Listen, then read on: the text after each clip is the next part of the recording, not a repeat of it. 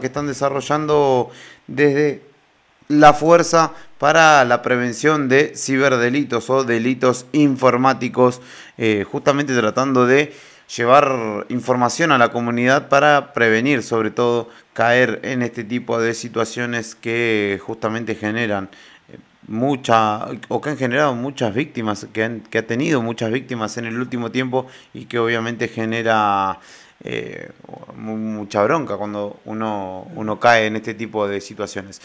Oficial Brollo, ¿cómo le va? Buen día. Héctor, Fernando y Julián, los saludamos. ¿Cómo está usted? Hola, ¿qué tal? Buen día Héctor y Fernando. Buen día para toda la audiencia. Y tal cual, como lo decía usted, eh, es un delito que tuvo muy en auge, que tomó fuerza justamente con la pandemia, ya que este, como había mucho control policial, no se podía salir a dar vueltas los delincuentes tradicionales pasaron a ser ciberdelincuentes. Así que bueno, esto tomó mucha fuerza y, generalmente la, como las personas naturalmente, eh, por naturaleza confiamos en el resto, muchas personas han caído en este tipo de delitos. Este, no sé si quieres que te comente cómo motiva eh, la, el tema de la charla. Sí, obviamente. Eh, digamos, ¿cómo, cómo, cómo, cómo se, se, le transmite esto a la gente? ¿no? Ya hace unos meses, en forma conjunta con la División de Especialidades Policiales de Zona Norte, este, presentamos un proyecto para poder dar charlas a toda la comunidad este, en relación a la prevención, a la concientización más que nada, por este tipo de delitos, que cómo hacen, cómo hacen el ciberdelincuente para obtener información, para obtener todos los datos este, de la gente, para poder después usarlo en su contra, ¿no es cierto? Entonces, este, como es la mejor forma de combatir el delito es con la prevención, eh, presentamos este proyecto. en un primer momento pensamos darlo en, las, en alguna escuela o en algún Zoom, pero bueno, siempre íbamos a llegar a una porción reducida de personas. Este, si bien eh, hacemos uso también y aprovechamos la tecnología para darlo a través de la virtualidad, ¿no es cierto? En donde puede ingresar gente de toda la provincia porque es de libre acceso, es, es público, es para, para todos, sea policía, civil, este, cualquier tipo de funcionario porque esto le ha sucedido justamente a, personas sin discriminar eh, cuál es su cargo, trabajo, etcétera, ¿no es cierto? Entonces, bueno, la idea es poder llegar a la mayor cantidad de gente posible eh, y bueno, fijamos una fecha, un horario, que ayer fue el primer horario, fue de 10 y media a 13 horas y hoy se vuelve a repetir lo mismo que hablamos ayer de 17 a 19 horas. ¿Y de qué hablo? Hablo por lo general de todos, de la, de la mayoría de los más populares de los modus operandi de estos ciberdelincuentes, de cómo operan, cómo obtienen nuestra información sin que nosotros nos demos cuenta, porque a veces nosotros, a nosotros nos sacan nuestros datos personales, en el momento no nos estafaron, no nos sacaron dinero, no nos hicieron nada, pero obtuvieron nuestros datos personales para posterior venderlos o usarlos en nuestra contra. Y nosotros decimos, ¿cómo saben dónde vivo, en dónde trabajo, o, o todos mi número de documento, fecha de nacimiento? Entonces hay muchas herramientas para poder obtener toda esta información. ¿Y qué hago yo? A darlas a conocer cómo, cómo hace el ciberdelincuente para este para este poder obtener todo, todos esos datos, ¿no es cierto? Eh, y bueno, les, muestro a la gente cuál es la trampa, para que la gente más que nada se concientice y evite hacer eso. Y en tal caso, si tienen alguna duda, se puede comunicar con la División de Apoyo Tecnológico de Río Gallegos o con la Sección de Apoyo Tecnológico de Zona Norte, para, para evacuar todo tipo de dudas en caso de que sospechen de algo, ¿no es cierto? Claro. Este, ha tenido buena repercusión, buena, buena respuesta por parte de la gente, porque no solo hemos estado haciendo prevención con charlas, sino también eh, estuvimos entregando eh, trípticos, folleterías, que lo hacíamos en los controles de ruta, más que nada, porque por ahí la gente se puede tomar el tiempo mientras va viajando de leer un folleto en donde también te alerta de cómo pueden sacarte toda tu información y cómo pueden sacarte tu dinero sin que te des cuenta. Pero bueno, tratamos de llegar a la mayor cantidad de gente posible y es por eso que se motivó este proyecto para, para la charla. Claro. Eh, inspector, em, por ahí lo que tenían, lo que veíamos nosotros es que esto no, no, sabía distinguir, no, lógicamente el ardid de, de estas personas eh, no distinguía de edades, pero había una prevalencia que la gran mayoría de los afectados eran eh, personas eh, mayores, ¿no es cierto? Sí, sí, sí, sí.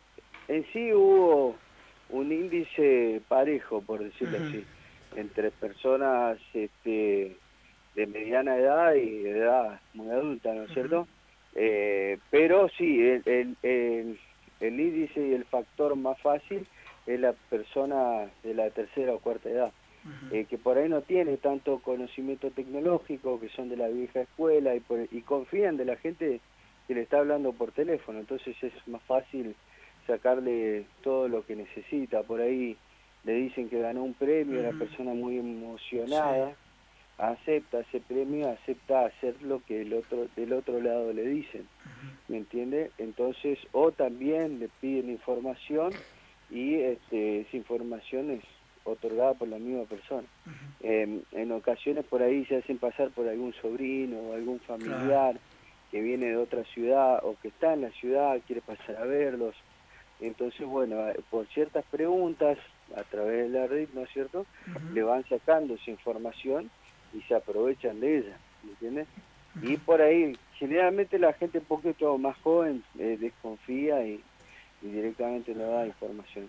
Entonces, bueno, eso es uno de los temas muy importantes que hablamos nosotros, que cuál es ese modo operandi de que un sobrino se hace pasar de que viene de otra ciudad, y esa persona adulta que recibe un llamado le dice, ah, Juancito, y bueno, el, el ciberdelincuente ya sabe que el sobrino se llama Juan, o el nieto, y ahí empieza, y entra en confianza, ¿me entiendes? Pero sí, eh, le, digo, le digo la verdad, eh, como fueron distintos tipos de hechos delictivos, no hubo mucha discriminación de edad, pero sí, le puedo decir que por ahí de la de las personas mayores eh, son un objetivo más fácil para el ciberdelincuente.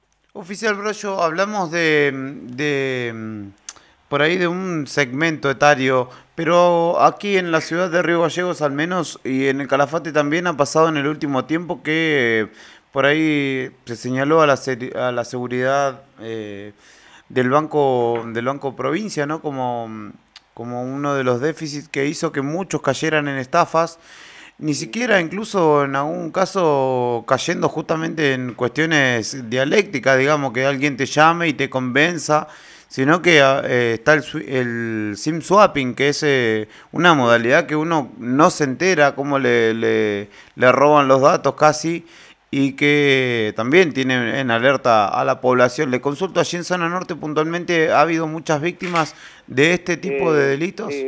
Eh, fue bastante parejo para toda la provincia, sí, hubieron víctimas acá. Eh, eh, el tema es por eso, justamente lo que mencionaba anteriormente, la gente no sabe cómo, cómo sacaron la información. Bueno, anterior, anterior en, algún método, anterior a lo, al hecho sucedido, supongamos, le pudieron haber sacado información, de alguna forma.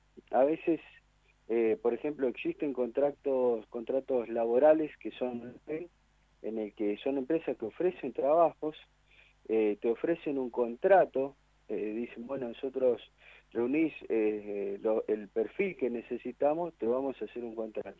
Y en un contrato van todos tus datos personales, fotos de documentos, tiene una foto 4x4 y demás circunstancias.